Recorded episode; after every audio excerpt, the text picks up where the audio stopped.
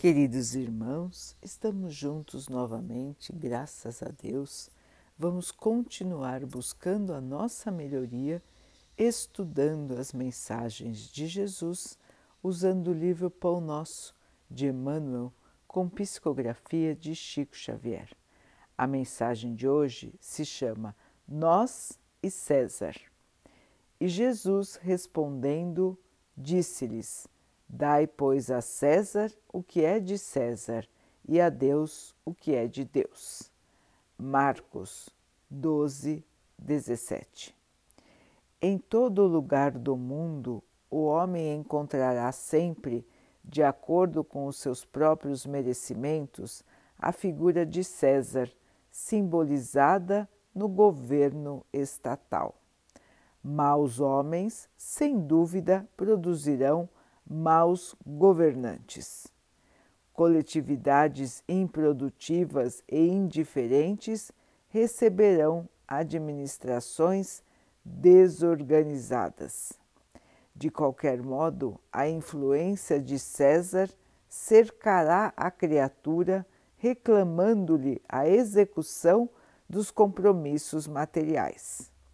É imprescindível dar-lhe o que lhe pertence o aprendiz do Evangelho não deve invocar princípios religiosos ou idealismo individual para livrar-se dessas obrigações. Se existem erros nas leis, lembremos a extensão de nossos débitos para com a providência divina e colaboremos com a governança humana, oferecendo-lhe a nossa colaboração em trabalho e boa vontade, conscientes de que desatenção ou revolta não nos resolvem os problemas. Preferível é que o discípulo se sacrifique e sofra a demorar-se em atraso ante as leis respeitáveis que o regem, transitoriamente no plano físico seja por indisciplina diante dos princípios estabelecidos ou por doentio entusiasmo que o tente a avançar demasiadamente na sua época. Existem leis injustas? Recorda se já cooperaste com aqueles que te governam a paisagem material. Vive em harmonia com os teus superiores e não te esqueças de que a melhor posição é a do equilíbrio. Se pretendes viver corretamente, não des a César o vinagre da crítica rigorosa. Ajuda-o com o teu trabalho eficiente no sadio desejo de acertar convicto de que Ele e nós somos filhos do mesmo Deus.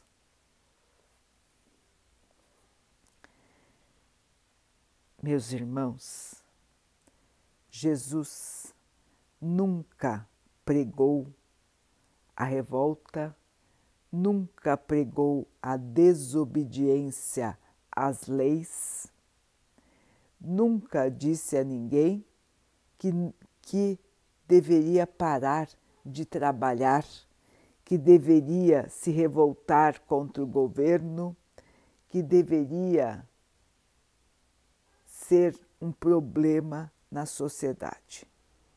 Muito pelo contrário, mesmo em sua época em que as leis eram muito mais injustas do que são agora, Jesus ensinou a todos a continuarem cumprindo as leis, respeitando os governos, respeitando as autoridades e se mantendo firme no seu caminho de trabalho, na terra, na matéria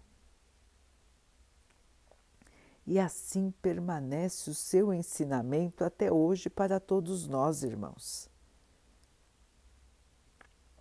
O trabalho dignifica o homem, o trabalho nos traz não só o rendimento material que precisamos, mas também a disciplina,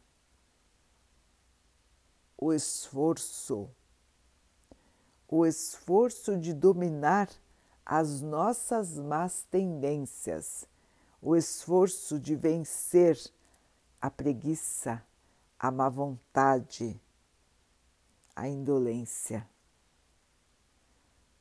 Portanto, irmãos, trabalhar, respeitar o local do seu trabalho, respeitar o seu superior, respeitar o governo de sua cidade, de seu estado, de seu país. Tudo isso faz parte das obrigações do trabalhador ver a vida com os olhos de quem é servidor humilde, de quem está aqui para o trabalho, de quem está aqui não para julgar, mas sim para aceitar e perdoar. Nem sempre é fácil, não é, irmãos? Porque, como disse Emmanuel, existem situações de injustiça, existem até leis que são injustas, que protegem a uns e desamparam os outros. Mesmo diante disso, irmãos, sigamos o nosso caminho onde Deus nos colocou. Se estamos vivendo estas situações atualmente, é porque precisamos vivê-las, precisamos enfrentá-las e precisamos vencê-las. Existem bons e maus governantes, assim como existem boas e más pessoas porque quem governa, irmãos, é pessoa como todos nós. É um irmão que está encarnado no momento e que recebeu a oportunidade de trabalhar em prol de sua comunidade. Se não está fazendo o seu trabalho de boa maneira, meus irmãos, nós não devemos apedrejar, não devemos tratá-lo ou tratá-la com o ácido, e sim com a nossa colaboração no trabalho, para que o erro de um não seja o erro de todos. E assim, meus irmãos, pensando mais no que é certo, pensando mais na coletividade, pensando mais na construção do futuro e não nos nossos próprios interesses, é que nós vamos aprender também a escolher melhor quem será o nosso governante. Vamos aprender a escolher um governante que seja bom para todos e não de acordo com o nosso interesse pessoal, com a vantagem que podemos ter com esse ou aquele governante. Lembremos, irmãos, que somos todos falhos, todos nós. Nós confundimos as coisas, nós muitas vezes saímos do caminho reto, mas também, irmãos, nós podemos nos arrepender, podemos mudar e podemos melhorar.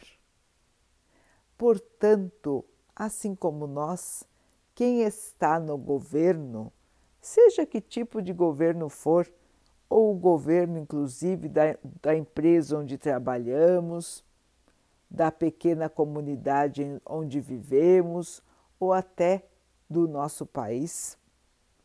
Quem está lá também é humano, possível de falhas, possível de erros.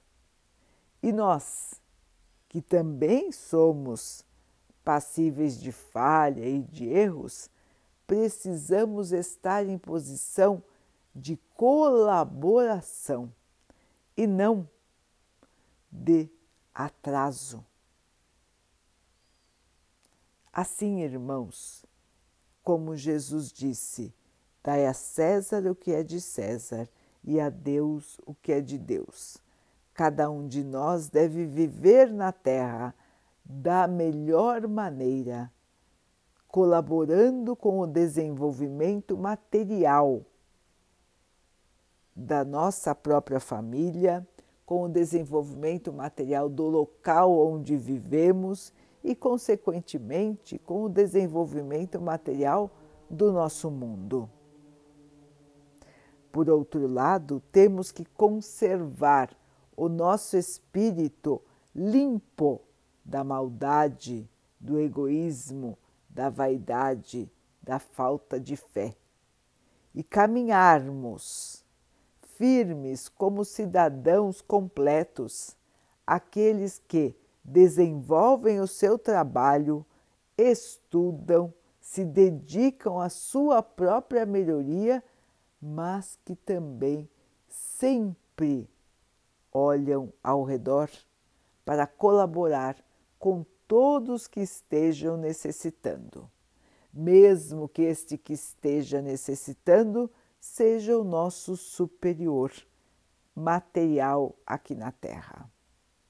Lembremos, irmãos, que os títulos da Terra nada significam no plano espiritual.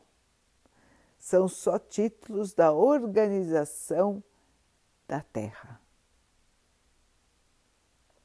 Mas o que nos trará o passaporte para a nossa evolução será o nosso comportamento as nossas ações e o nosso sentimento. Portanto, irmãos, não vamos confundir o que é da matéria e o que é de Deus. Mas vamos nos lembrar que, como discípulos do Mestre e como filhos de Deus, devemos respeitar todas as condições de vida na Terra devemos respeitar e colaborar. É mais um teste para a nossa elevação, para a nossa melhoria, para a nossa evolução.